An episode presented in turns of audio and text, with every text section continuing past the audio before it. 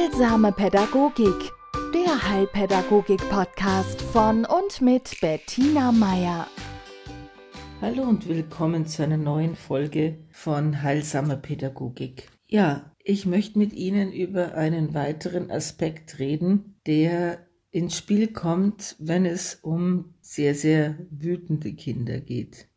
Wir haben uns schon ein paar Mal darüber unterhalten, welche verschiedenen ja, Auslöser es dafür geben kann, dass Kinder über die Maßen wütend werden. Und zwar so, dass sie selber auch überrollt werden. Ja, dass sie das zwar initiieren, aber es dann überhaupt nicht mehr schaffen, das zu stoppen. Und ja, wir hatten uns da schon verschiedene Auslöser angeschaut oder angehört, ja, vom äh, Trauma bis zur Regulationsstörung, von einer Anlage bis zu einem, ja, gewisse Ausprägung eines Temperaments. Ja, heute geht es um einen weiteren Aspekt und zwar einen, auf den ich kam, als ich von einem Hausbesuch letzte Woche zurückkam. Und um das nochmal deutlich zu formulieren, alle sogenannten Fallbeispiele sind eine Mischung aus mehreren ja, Begebenheiten, mehreren Familienkonstellationen und es ist nie nur eins und es ist auch nie der Name, den ich da vielleicht verwende, sondern ich habe das alles anonymisiert. Ja?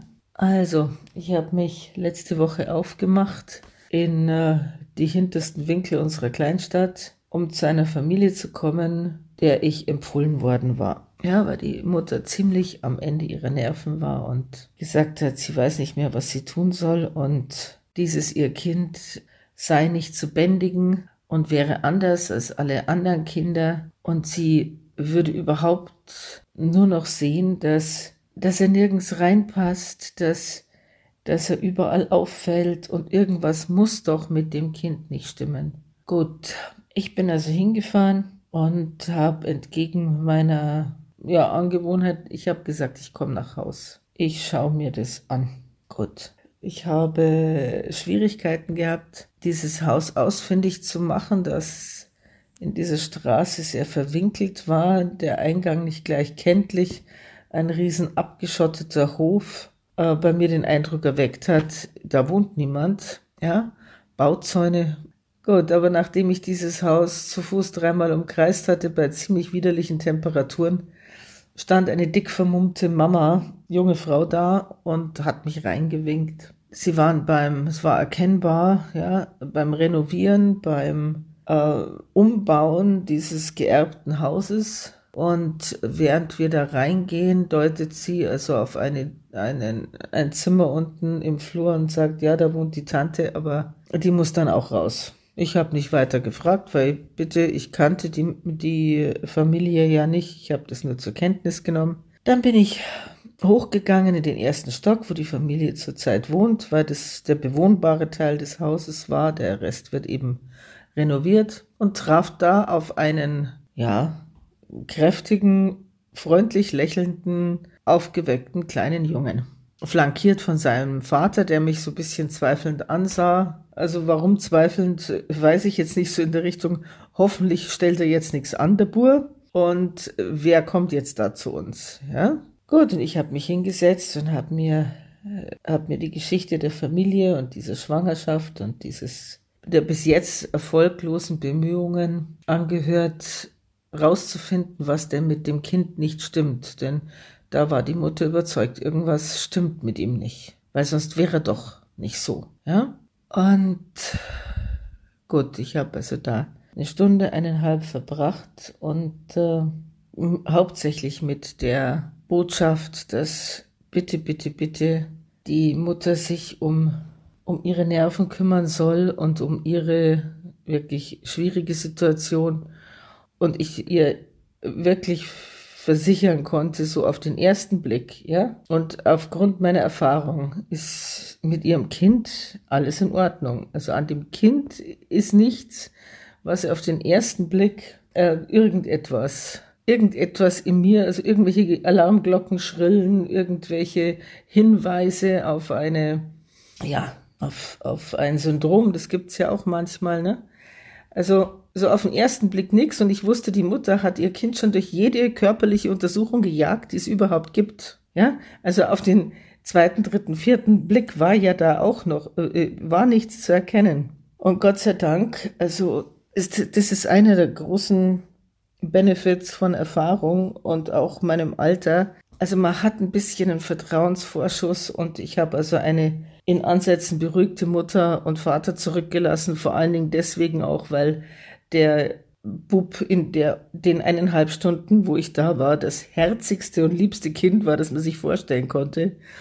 Also so ein bisschen wie Zahnarzt-Wartezimmernummer, ja? Oh, tun mir die Zähne weh, aber wenn ich im Wartezimmer sitze, überhaupt nicht mehr, ja? aber es ist nun mal so, dass, dass Kinder sehr gute Antennen haben.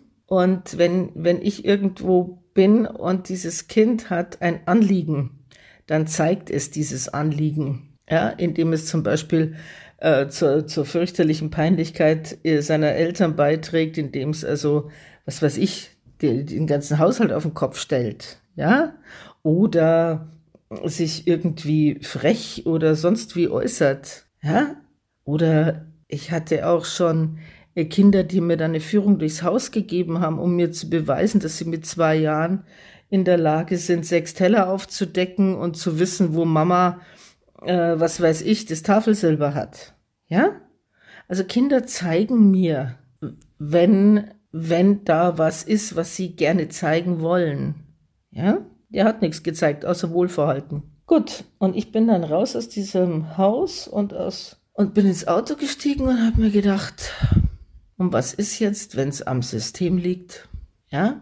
Und das lassen Sie mich ein bisschen erläutern. Ich weiß nicht, wenn Sie schon Erfahrung hatten mit äh, Erziehungsberatung oder mit, was weiß ich, Ehelebens- und Familienberatung, die arbeiten in der Regel systemisch. Das heißt, sie beschäftigen sich mit dem System, in dem sie sich bewegen, ja. Also System Familie oder je nachdem System Arbeit. Es gibt verschiedene soziale Systeme. Es gibt genauso ökonomische ökologische, es gibt Rechtssysteme. Ja? Also System ist eine Bezeichnung, die von jedem Fachgebiet anders definiert wird, aber im Bereich der Pädagogik und der Beratung ist meistens sind diese sozialen Systeme gemeint und äh, das ist ganz grob gesagt zeichnen sich Systeme dadurch aus, dass sie unterschiedliche Mitglieder, Komponenten haben, die sich die auch unterschiedliche Aufgaben haben, die eine Rollendefinition haben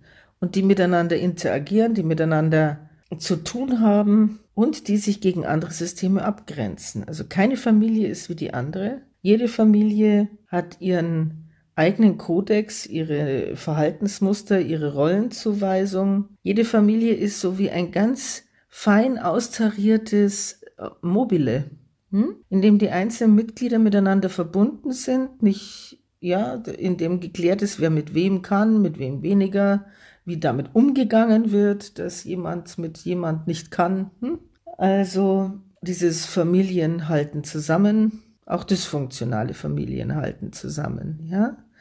Also, und dieses Gleichgewicht, das da in so einem Mobile herrscht, das muss kein, muss nicht unbedingt ein positives sein, ja. Also auch auch schwierige Familienverhältnisse, auch, auch Gewalt in Familien kann dazu beitragen, dass das System an sich, dass die Familie stabil bleibt. Ja? Also das kommt darauf an, über was sich die Mitglieder dieser Familie verständigt haben. Und verständigt meine ich jetzt nicht, dass die am, gro äh, am großen Tisch gesessen sind in der Küche und gesagt haben, so, wie gestalten wir jetzt Familie? Ja, oder was heißt das für mich?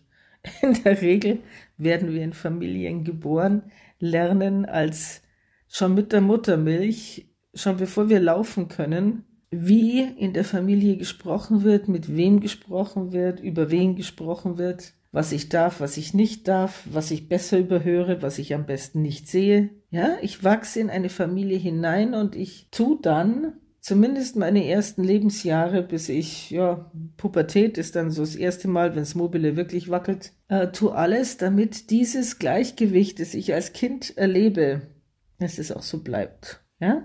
Und Gleichgewicht heißt jetzt eben, wie schon gesagt, es kann auch ein Gleichgewicht des Schreckens sein. Aber gehen wir jetzt mal vom Positiven aus, ja? Also es soll so bleiben, wie es ist. Und da tun alle Familienmitglieder sehr viel dafür.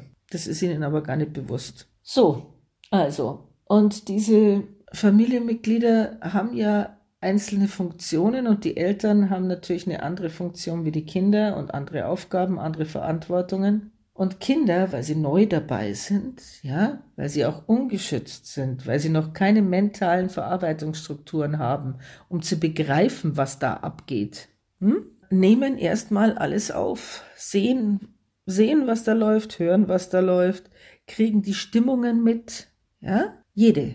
Die hören buchstäblich Flöhe husten und sie haben noch keinen Bezugsrahmen, in den sie das setzen können. Ja?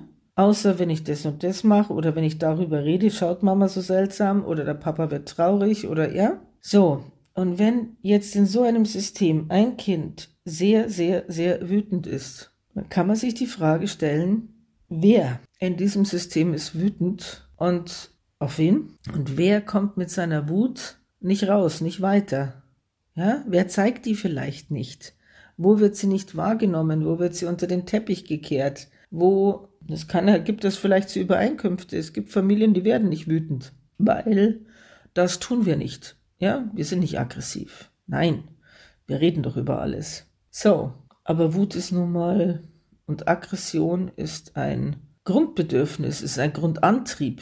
Er ist der Motor. Ohne Agredere, ohne Aggression würden wir nicht vorangehen. Kein Kind würde laufen lernen, wenn es nicht die Welt erobert. Hm? So, also lohnt sich die Frage bei wütenden Kindern, also kann sich lohnen, weil wie schon gesagt, es ist ja ein sehr weit gefächertes Feld, aber die Frage sich zu stellen, wer in diesem System ist wütend oder hätte die Berechtigung, wütend zu sein und tut es nicht, ist zu schwach vielleicht, um wütend zu sein. Da ist mir wieder die Tante eingefallen.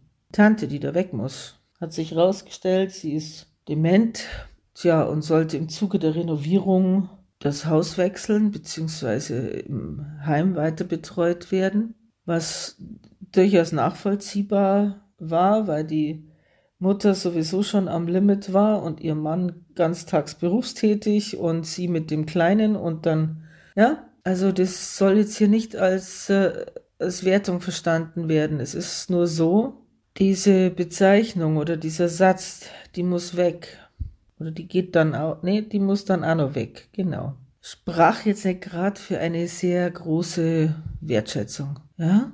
Und wäre jetzt mein, meine erste Vermutung, und es ist nie mehr wie eine Hypothese gewesen, über die ich reden wollen würde, wenn sich dafür in einem nächsten Termin eben die Gelegenheit ergibt. Ja, wenn sich da beim Sohn bis jetzt noch nichts geändert hat, dann würde ich das ausprobieren und würde diese Hypothese prüfen hm? und mal nachfragen, wie denn das so ist. Denn oft übernehmen Kinder stellvertretend für jemand, der im System ausgegrenzt wird, der nicht vorhanden sein darf, der verschwiegen wird, der im System auch herabgesetzt wird, übernehmen die in der Ausgleichsbewegung die Erinnerung. Die machen deutlich, wo was hakt. Und wenn es sein muss, mit Gebrüll, weil recht viel mehr kriegt ein Zweijähriger oft nicht hin. Ja, zweijährige da junge Damen auch nicht. Und das ist relativ leicht zu überprüfen, denn wenn man das mal zum Thema gemacht hat und wenn die Familie hinschaut, dann ist es, ist die Reaktion vom Kind meistens eine sehr deutliche. Ja, also sich um seine familiären Bezüge zu kümmern, sich um ja so ein bisschen vielleicht auch mal in den Schränken nachzuschauen, wo da die Skelette liegen. Ja, die Familienskelette. Die nicht gewürdigten Tanten und Onkel, der behinderte Neffe, die Erbschaftsstreitigkeit, die mit gewissen Mauscheleien einherging. Ja? Also wenn man da mal ein bisschen genauer hinschaut und das wahrnimmt und auch erkennt, dass da vielleicht Unrecht geschehen ist. Vielleicht auch einfach nur eine, was heißt nur, ja, eine Missachtung, ein Vergessen, ein Totschweigen. Und man gibt den Leuten wieder eine Stimme. Jede Familie hat, also im, zumindest was meine, meine Erfahrung betrifft, und ich bin auch Mitglied einer großen Herkunftsfamilie und einer ja auch zahlreichen aktuellen. Es lohnt sich, wenn man ab und zu nachzählt, wer denn alles dazu gehört und wer es vielleicht verdient, also wo es notwendig wäre, nochmal liebevoll hinzuschauen, eine Schieflage zu begradigen, eine Würdigung auszusprechen, ein Danke oder ein Du gehörst zu uns. Das kann Kinder sehr entlasten. Die müssen nämlich dann nicht immer mit der Fahne rumlaufen und sagen, schaut doch mal hin, schaut doch mal hin. Ja? Die müssen dann nicht mehr das Sprachrohr sein für all die Ungehörten. Ja? Das so als Tipp, beziehungsweise um das Bild mal rund zu machen und zu schildern, in wie viel, auf wie viel verschiedenen Ebenen wir schauen und woran es alles liegen kann, dass ein Kind in der Steuerung seiner Emotionen so hoffnungslos überfordert ist. Und ich kann Ihnen versprechen, so eine Ahnenforschung, und das müssen ja Ahnen, meine ich jetzt hiermit schon die Eltern und Großeltern, ja, das kann eine Schatzsuche sein. Die ist vielleicht am Anfang nicht sehr angenehm, aber sie bereichert und sie bringt Ruhe ins System und ein bisschen mehr Liebe. In diesem Sinne wünsche ich Ihnen eine schöne Woche. Heilsame Pädagogik, der Heilpädagogik-Podcast von und mit Bettina Meier.